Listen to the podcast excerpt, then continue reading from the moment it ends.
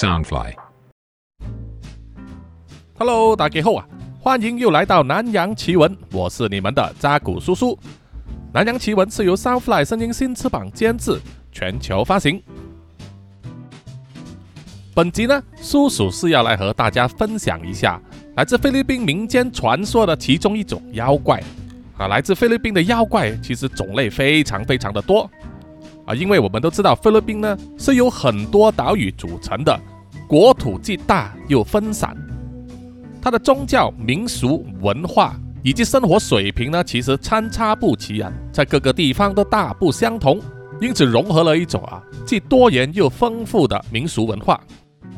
这一次要和大家分享的这种怪物叫做曼蒂亚纳，而有关于曼蒂亚纳这种妖怪的传说呢，主要是来自于菲律宾南部的明达纳尔岛 （Mindanao）。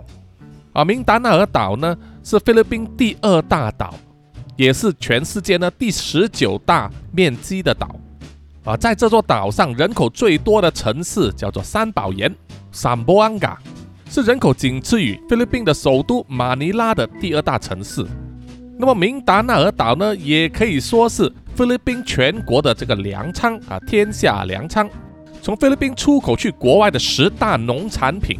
明达纳尔岛呢，就生产其中八个了啊，它们就是木瓜、芒果、香蕉、凤梨、芦笋等等啊啊，这些农产品出口呢，其实是供给菲律宾的国家呢很重要的经济收入啊，提升他们的 GDP 的。那么这一次要分享这个妖怪曼蒂亚纳，叔叔就以一个故事的方式啊来讲述，我希望大家会喜欢。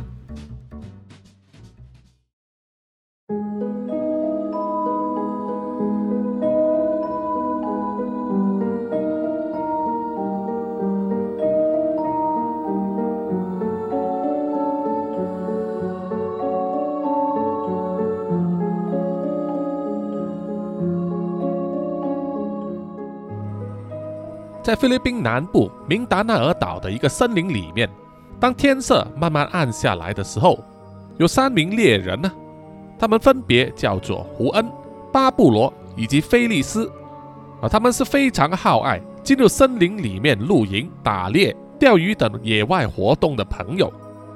今天他们的收获是一只小山猪，胡恩忙着把小山猪呢去皮割肉。再把肉交给胡恩进行腌制，再加上一些配料，而菲利斯则负责生火、煮水，以及把石头弄好啊，上面放上他们事先准备好的铁丝网架，然后把腌好的山猪肉拿来烧烤。他们三个人分工合作，绝不拖泥带水，效率非常高。而跟他们同行的是一名当地的导游，叫做阿雷兰多。他在帐篷旁边的河流上，另外钓了几条鱼上来，给今天晚上他们的晚餐加菜。而被用牵绳绑在他们所开的越野四驱车旁边，一直伏在草地上，流着口水静心等待的，是胡恩的爱犬，名字叫做乌鲁。它是一只德国狼犬，是他们打猎时的忠实伙伴。吃过了烤得香喷喷的山猪肉。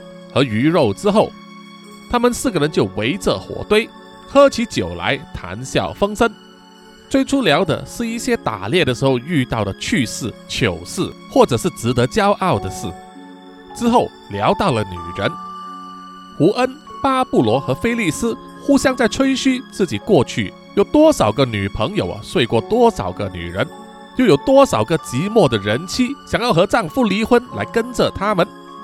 好像说到啊，只要他们看上的女人呢，没有一个他们得不到手的。聊着聊着，胡恩就说起，大概大半年前，他们有点阴差阳错的去到在这一带的一个村落。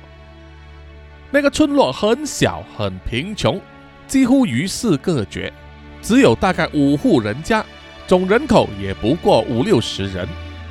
比较特别的就是那个村子里面，女人多过男人。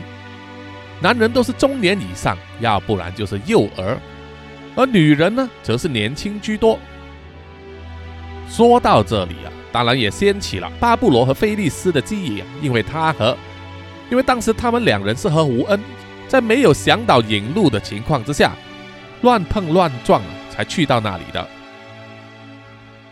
巴布罗说啊，他还记得那里的女人除了年轻漂亮之外啊，身材还一流，而且对外来的男人呢热情如火。而菲利斯也插嘴说，确实呢是因为他们村子缺少年轻男人，劳动力严重不足，所以非常期望呢可以吸引外村或者是外地的人留在他们村子里面开枝散叶，多生些孩子。吴恩就问巴布罗啊，当时他们去了那个村子，停留了三天三夜，你不是睡了一个年轻小妹吗？巴布罗微笑着摇头说：“不不不是两个，那个小妹子辣得很啊，投怀送抱，前两天都忙着和他厮混，到了第三天，连小妹子的妈也搞了，因为他妈正值狼虎之年，寂寞难耐啊，趁着女儿睡着之后。”爬到巴布罗的身上来。巴布罗说：“回忆起当晚的情况啊，实在是非常的刺激，既爽快又不能发出声音，实在是他人生之中一次非常刺激的回忆啊。”说完就大笑起来。而菲利斯也自曝说，在那三天里面呢，他用了巧克力棒，引诱了两个村子里面看起来没成年的女孩呢，跟他在河边附近啊做了。他说：“这也是他人生第一次啊，尝到幼齿的，到现在依然回味无穷。” 然后菲利斯又问胡恩：“不是和一对双生姐妹好上了吗？”胡恩也是笑着点头说：“确实，那是他人生第一次啊，吃到了两姐妹还同时上啊，就是双飞了。”他说：“当时啊，在搞姐姐的时候，妹妹就在旁边引诱他。”搞完姐姐搞妹妹的时候啊，姐姐又反过来挑逗他，让他非常忙碌啊，差一点被这两姐妹榨干啊，精尽人亡。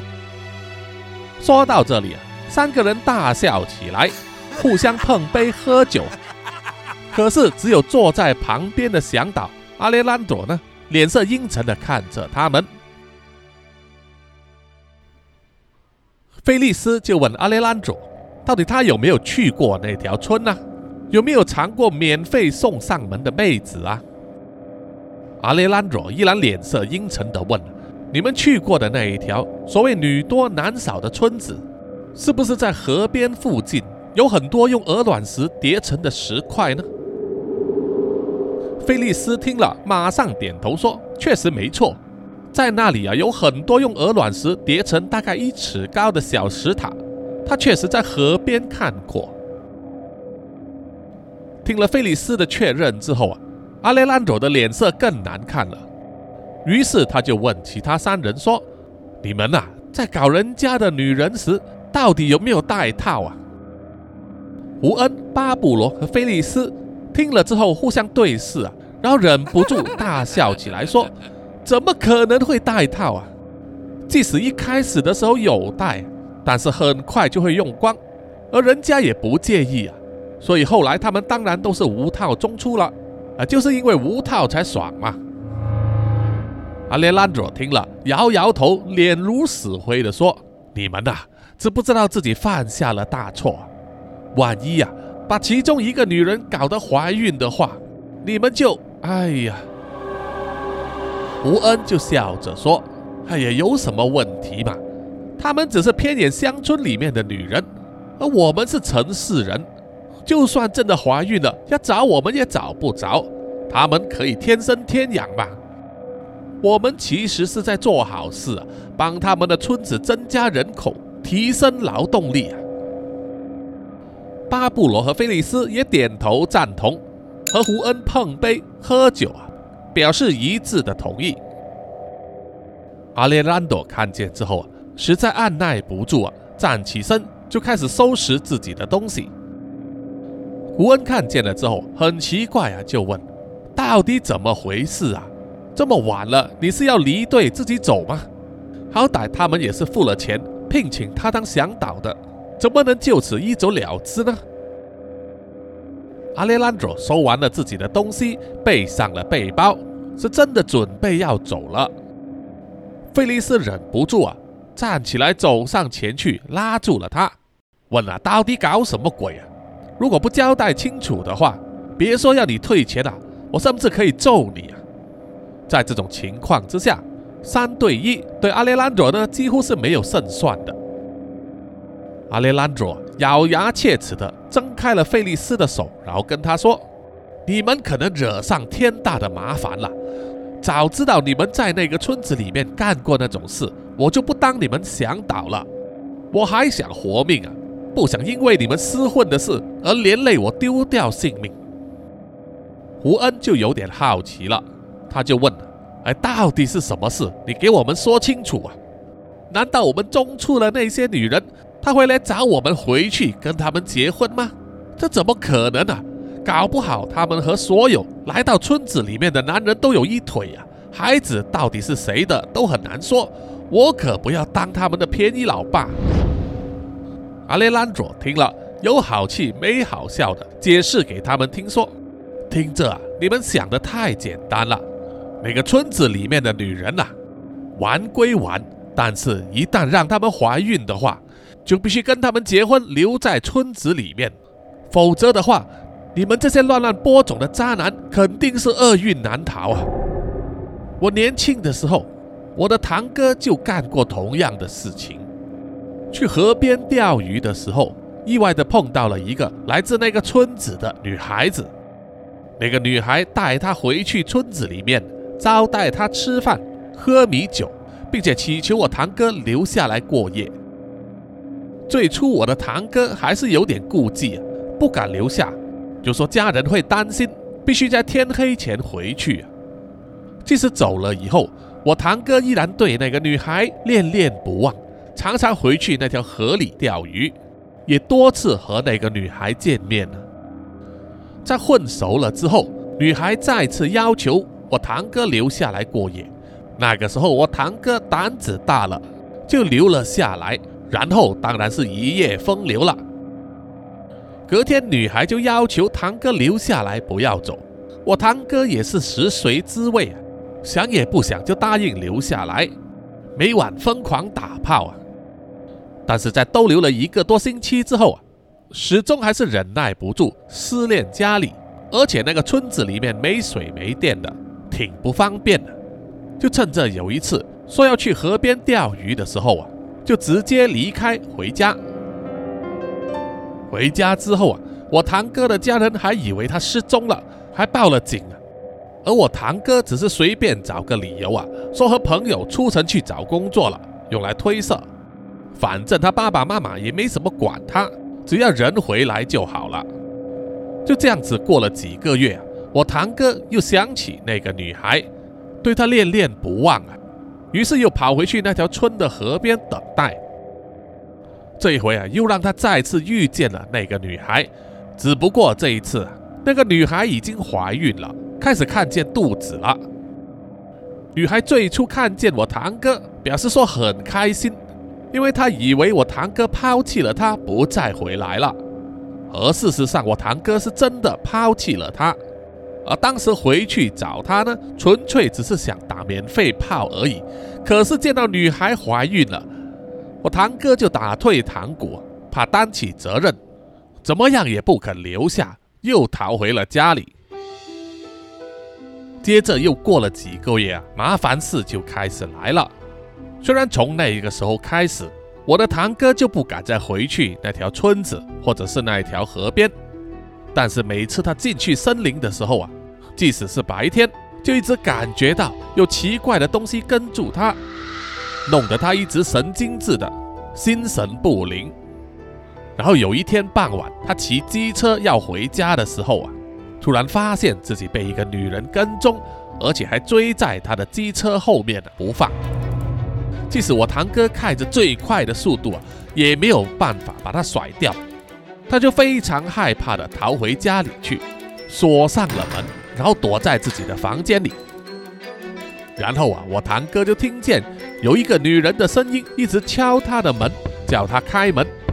因为那把女人的声音很陌生，所以我堂哥根本不敢去开门，也不敢回应。正好那一天他爸妈不在家，那个女人几乎敲了整个晚上，一直到天亮的时候才停止了。然后我堂哥战战兢兢地走去开门的时候，发现门外有一大滩血，还有一双鞋脚印。他吓得心惊胆跳，又怕被别人发现，于是马上拿水呢把那些血迹清洗掉。到中午父母回来的时候，也不敢告诉他们，只敢跑来我家跟我说。我最初是一点都不相信他，认为他要么是喝酒喝晕了，或者就是他妈的吸毒吸嗨了。可是他坚持说那是真话，求我那天晚上去他家里过夜陪他。于是我就去了，结果那天晚上就发生了让我终身难忘的血腥事件。阿雷兰多说的言之灼灼，好像真的一样。不过胡恩、巴布罗和菲利斯呢，还是抱着半信半疑的态度，认为他所说的表哥呢，搞不好只是活见鬼而已。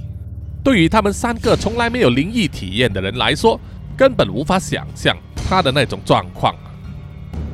接下来，阿雷兰佐要说的似乎呢需要非常大的勇气。他走上前去，抢过了巴布罗手中所拿着的那一瓶威士忌，直接喝了好几口，壮了胆子之后，才继续说：“结果那天晚上，我就去我堂哥家里过夜了，他的父母也在。”白天都没有事情，在傍晚吃过了晚饭之后，我堂哥的爸妈，也就是我的伯伯和伯母，他们都会坐在客厅那里看电视节目，而屋子的大门是打开的。在我们那种乡下地方，大家都熟悉彼此，很少发生盗窃事件，所以基本上是夜不闭户。不过那一晚呢，我堂哥早早就把门锁起来，还把窗口关上。即使伯父说觉得热，他也不让他们开窗口，只是啊，要发生的事情依然会发生。到了晚上，大概十一点钟左右，就听到一把女人的声音在门外一直呼喊我堂哥的名字，然后还一直敲门。我伯母想去开门，却被堂哥制止了。这个时候啊，外面那个女人就说她是我堂哥的女朋友，问为什么堂哥抛弃了她。不愿和她见面，一面哭还一面敲门，那样子啊，可让我伯父和伯母坐不住了，认为我堂哥呢在外面混啊，干些恶作剧的事还没什么问题，可是搞到女孩子夜晚上门来，这可不体面啊！传出去的话，有损他们家的颜面，就说无论如何都要开门请人家进来，好好的面谈。可是我堂哥就是不准啊。说外面那个是怪物，和伯父吵得脸红耳赤的，几乎要大打出手啊！然后就在我堂哥分神的时候，我伯母去打开了门，结果可怕的事情就发生了。吴恩听了就说：“这到底有什么可怕嘛？你说了那么久，就是你堂哥把一个女人事后不理罢了。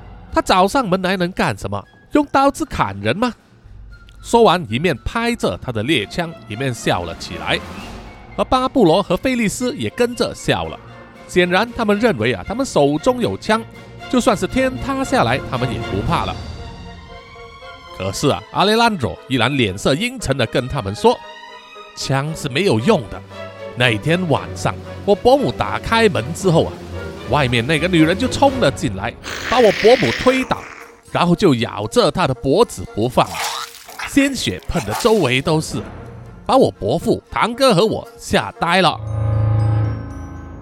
然后那个女人又向最靠近她的伯父呢扑上去，伯父的手臂被他咬着，但是依然被他推倒。然后那个女人就用双手呢锋利的指甲在伯父的肚子上乱抓，撕开了他的肚皮，弄得内脏和肠子都流了出来。我和堂哥当时啊，才清楚的看见那个女人留着一头长长的黑发，皮肤灰白，全身赤裸，不穿衣物，而且大腹便便。而且我还听见我堂哥不由自主的叫出了马鲁拉的名字。马鲁拉就是我堂哥抛弃的来自那条村子的女人了。在伯父的惨叫声之中。我拉着堂哥躲进了他的房间里，还把门锁上。可是毕竟他的家里都是木板制作的，那道木门可挡不了多久。马鲁拉在外面用力的撞门，迟早会把门撞开。而堂哥房间的窗口呢，因为装了铁栏杆，根本就钻不出去啊！眼看无处可逃，我们当时两人认为是死定了。于是我们就想到要躲起来，我堂哥就躲在自己的床底下，而我则躲进了他的衣柜里面。听到阿雷兰卓这样子说，形容的好像是真的一样，让胡恩、巴布罗和菲利斯也忍不住吞了一口口水，心中开始有毛毛的感觉。阿列兰卓继续说：“我当时躲在堂哥的衣柜里面。”尽量把自己藏在他的衣堆里，还把里面收藏着的毛巾呢盖在脸上、头上，希望啊就是不会被马里拉发现。不久之后啊，我就听见木门被撞开的声音，接着就是翻箱倒柜，房间里面的东西被摔烂的声音，然后我又听见了堂哥的惨叫，我就想可能是马里拉把床掀开了，堂哥也无处可躲。听见他像杀猪般的惨叫，我是吓得全身发抖，躲起来的时候不断念着经文，希望神保佑我。菲利斯喝了一口酒之后，忍不住问：“所以你躲起来了，没有被发现了是吗？”阿雷兰佐摇摇头说：“不，我是被发现了。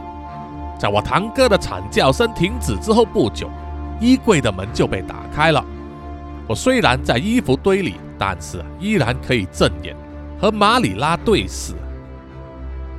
我可以向你发誓，我真的看见了妖怪啊！她虽然外形像是疯女人，一个腹大便便的疯女人，可是啊，他的肚子上却是裂开的。我还看得见在裂缝里面泡在血水之中的婴儿，那个婴儿还会动啊！听到阿雷兰多如此形容那种恐怖的景象，让胡恩、巴布罗和菲利斯都脸色惨白。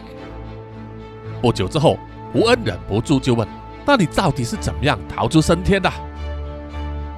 阿雷兰多叹了一口气之后啊，拿出了一条长长的头巾，把自己的头发和颈部包围起来，只露出脸部啊，看起来就像是啊修女的模样。然后他说：“我当时在衣柜里。”就是拿着我堂哥的毛巾呢，这样子包着我的头。结果马里拉看了我之后啊，就没有进一步行动，然后就转身离开了。我是被吓得整个晚上都躲在衣柜里面不敢出来，一直到隔天早上有亲戚找上门来大喊大叫的时候啊，我才敢走出来。胡恩就问。那么你说的那个马里拉到底是变成了什么妖怪啊？阿雷兰卓把头巾包好之后啊，又从袋子里面拿出了一个电动刮胡刀，把自己上唇和下巴的胡子都剃掉，然后说：“事后我听一些长者说，我们遇到的是曼蒂亚娜，是一种由孕妇变成的妖怪。传说中怀孕的女人。”如果被她的爱人抛弃的话，他们含冤而死，就会变成曼蒂亚娜。曼蒂亚娜会攻击男人，咬断他们的鸡鸡，甚至吃他们的血肉啊，用来发泄他们对男人的怨恨。曼蒂亚娜最大的特征就是像怀孕女人一样大腹便便的，只是她的肚子上却是裂开的，里面还可以看见成型的胎儿。非常的恐怖啊！根据传说，如果曼蒂安娜一直找不到那个负心汉的话，她是不会安息的，持续会攻击所有她看见的男人，甚至是女人，直到她得偿所愿为止。说完了，阿雷兰卓已经把脸上的胡子剃光了，然后他就咬破了自己的手指，用鲜血了在自己的嘴唇上。涂了一圈红红的，像是血红的唇膏一样。这个时候，胡恩、巴布罗和菲利斯才大概明白了，而阿雷兰佐也解释说，他当时能够逃过一劫，首先是一位父亲的堂哥已经被马里拉杀死了，他的下体还被咬掉，一片血肉模糊啊。然后当马里拉打开衣柜发现了阿里兰朵的时候，他当时用毛巾包着头发和颈部，加上他当时还年轻俊美，所以看起来像个女人，所以马里拉才放过了他。整个故事说起来很不可思议啊，让胡恩、巴布罗和菲利斯呆呆的，一句话也说不出来。而阿雷兰多用血给自己的嘴唇涂上红色之后，转身就要走了。临走之前还对他们三个说：“我祝你们好运啊！希望你们真的没有弄的那个村子里面的女人怀孕，否则的话，他们一定会变成曼蒂安娜来找你们的。”说完，转身就走进树林里面。在树林里是一片漆黑，除了他们点起的萤火之外，根本就没有什么照明。巴布罗啊，强作镇定，喝了一口酒，然后说：“嘿呀，那个向导就是乱编一些鬼故事而已，有谁会相信他呀？”胡恩和费利斯听了也是强颜欢笑，继续喝着酒。但是他们三个人呢？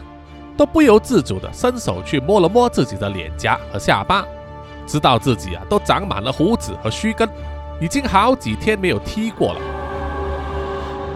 这时，菲利斯也发现了其他两人也跟他一样摸着自己的下巴，于是，他就冲口而出的吐槽说：“哎，你们不是也想着要剃掉胡子吧？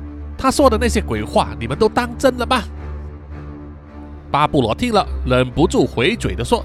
哪有？我看到你才是啊！你也是想剃掉自己的胡子吧？于是巴布罗和菲利斯呢，就你一言我一语的互相吐槽起来。而胡恩只是静静的默不作声，一只手呢就放在身旁的猎枪上，感觉有这把枪在身边，心里就比较踏实。然后他就伸手去摸摸他的爱犬乌鲁，这才发现乌鲁一直是处于一种不安的模样。发出了低鸣，不久之后啊，还对着前面的树林呢吠叫起来。哎，你们两个人不要再吵了！胡恩对着巴布罗和菲利斯说，随手就拿起了自己的猎枪，指向了乌鲁吠叫的方向。巴布罗和菲利斯看见之后啊，也是第一时间的拿起了他们的猎枪，全神贯注，严阵以待啊，枪口一致，指向了树林。树林里面似乎有东西在移动，但是因为光线实在是太暗，完全看不清楚。胡恩摸了摸身上的口袋，发现他并没有把手电筒带在身上，于是就大喊了一声：“手电筒啊！你们有没有手电筒啊？”菲利斯从他的口袋里面掏出了一个，说了一声“我有”，然后就点亮了，照向了树林。这时候他们就看见了。树林里茂密的叶子正在移动，却是有东西呢向他们这边走过来。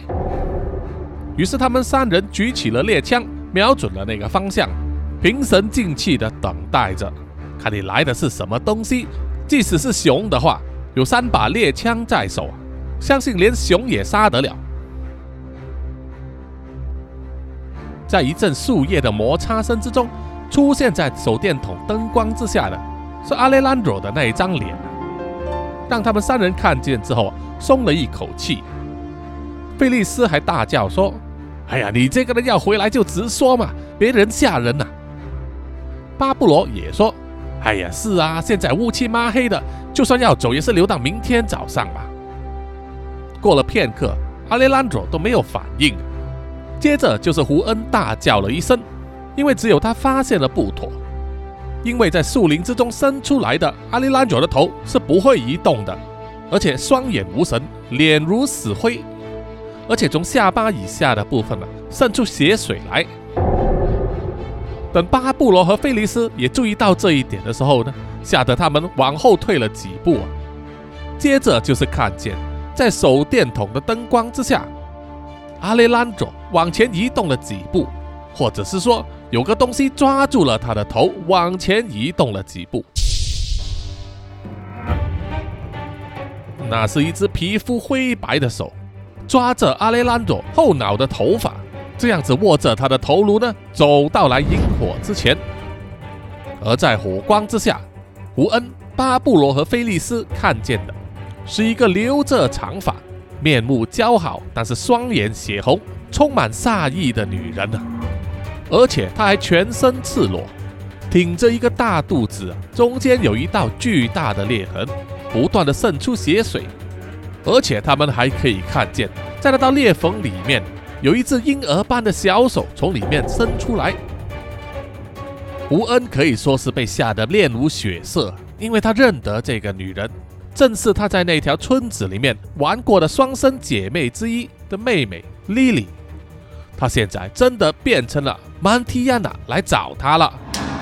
莉莉把手上握着的阿里兰佐的人头抛进了萤火里面呢，脸上露出了微笑，但是所有人都清楚看见，藏在他的微笑里面。是一整排的獠牙利齿。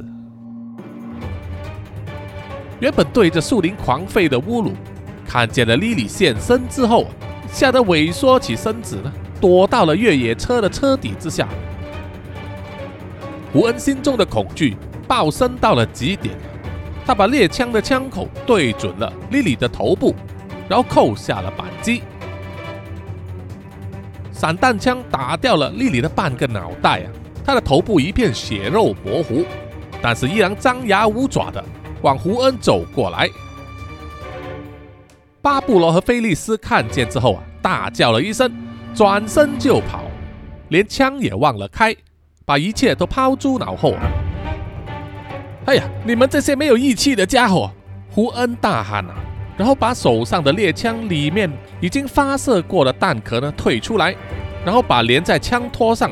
插着四颗散弹的子弹袋之中抽出一颗，装进了枪管里面，准备再度发射。就在这个时候，一只手从他的身后掐住了他的后颈，另外一只手抓住了他握枪的手臂，然后就是一张血盆大口咬住了他的肩膀，并且把他推倒在地上。咔嚓一声，就是骨头断裂的声音。胡恩握枪的那只手臂啊，被往后。扯得骨折了，那种痛苦难以形容。可是怎么样也盖不过他的恐惧啊！因为当他倒在地上的时候，他就可以近距离的看见咬着他肩膀的是另外一只曼提亚娜，而且也是他熟悉的脸孔，正是双生姐妹的姐姐蕾拉。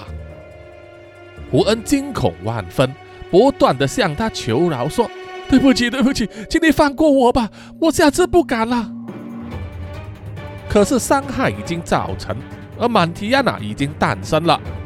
在没有血刃糟蹋他们的男人之前，他们是不会罢休的。在看见第一次曼提亚娜出现的时候，就逃跑的菲利斯跑到了河边去。那条河水并不算深，最深的也只是到小腿的部分，只是水流很急。所以菲利斯在穿越那条小河的时候。因为太过害怕了啊，身体不能平衡，脚下又踩到很多碎石，所以不断的跌倒，弄得半身都湿透了。当他来到河中间的时候啊，就看见河的对岸站着另外一只体型小很多的曼提亚娜，可以想象到生前根本就是一个未成年的女童模样，正在抚摸着自己的肚子。而菲利斯干过什么事，他自己自然非常的清楚。他吓得又要转身往来路跑去啊，可是，在河中行动缓慢，根本就难以做出反应。而那一只体型较小的曼提安娜就跳了起来，居然一下子就跳到了菲利斯的头上，不断撕咬他的耳朵、脸颊和鼻子，痛得菲利斯大叫，身体跌倒在河中。把河水染红成一片，而剩下最后一个巴布罗，他只是在黑暗的密林里拼了命的奔跑着，他脑中只有一个想法，就是要逃命啊，逃离这个地方，不要被那种怪物追荡，不要被那种怪物追上。不知道跑了多久之后啊，他的脚踢到了地上的树枝，整个人立时翻了个筋斗，摔倒在地上。弄得满身是泥，而且呢，脚踝还扭伤了，痛得他眼睛都飙出泪水来。但是因为害怕被发现，巴布罗咬着牙爬到一棵大树旁坐下来，然后慢慢的脱下了鞋子，检视那一只扭伤的脚踝。把袜子脱下之后，很明显的看见脚踝已经肿了起来，根本是不可能再走路了。巴布罗心想，居然逃不了的话，那么现在唯一的办法就是躲藏了。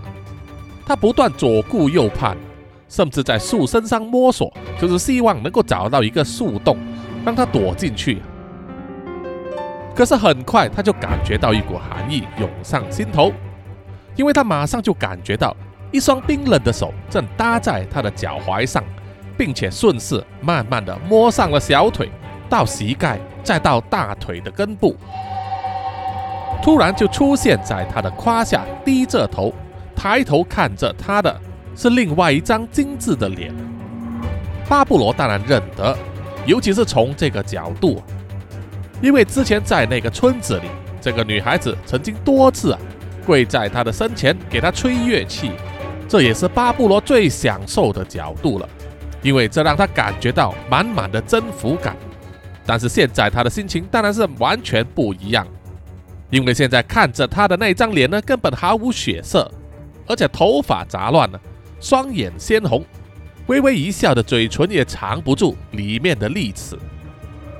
然后又是另外一双手呢，就从上而下搭在他的左右脸庞上。原来是另外一个和他偷情的那个人妻母亲，也变成了曼提亚娜，从树干上爬下来，而且张开了血盆大口。巴布罗知道自己逃不了，就想趁着猎枪还在身旁的时候，想要举起枪管对着自己自轰来图个痛快。可是那两母女的曼提亚娜并没有想过就此放过他。在巴布罗还没来得及扣扳机的时候，母亲的血盆大口就咬住了他的头，而女儿也张开了大嘴，咬住了他的下体，然后把他的身体撕成了两半。所以啊，各位男生们，如果有机会去到了菲律宾，如果你没有百分之百的信心担起事后要结婚的责任，而随便把当地的小妞中出了。搞大了肚子啊，那么你最好一辈子都不要再回去菲律宾了，不然的话，那个对你怀有怨恨的女人，很可能就会变成曼提亚娜来找你了。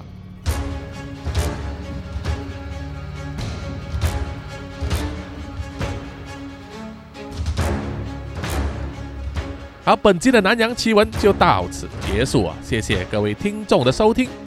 请大家点赞、追踪和关注南洋奇闻的所有社交媒体账号啊，包括 IG、YouTube、Apple Podcast、Mixer Box，还有 Pogo FM。每一集上线的时候，你们点赞以及分享呢，都能够啊帮助到叔叔的 Podcast，能够被这个演算法呢推广给更多的人听。这个对南洋奇闻来说啊也是非常重要的，有很大的帮助。啊，当然有多余的零用钱的话，也欢迎你们呢买咖啡。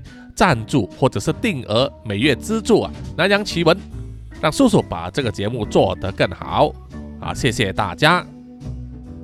好，接下来呢，就让叔叔念出啊赞助南洋奇闻的听众们的名单。首先就是南洋探险家 Jimmy Chin，还有陈忠杰。接着是南洋侦查员二四公园图子 Ralph 布一直该真爱笑三十三 Sandy Lee Kinas 洪志伟。蔡小桦、朱小妮、李承德、苏国豪、洪新志、杨杰宇以及林家达。接着是南洋信徒林义成、吴大佩、黄龙太子妃、苗疆杀人蛙、李秉哲以及苏玉豪。另外还感谢南洋守护者肖玉颖、蔡明曼以及 Namsa。好，谢谢大家，我们下一集再见哦，拜拜。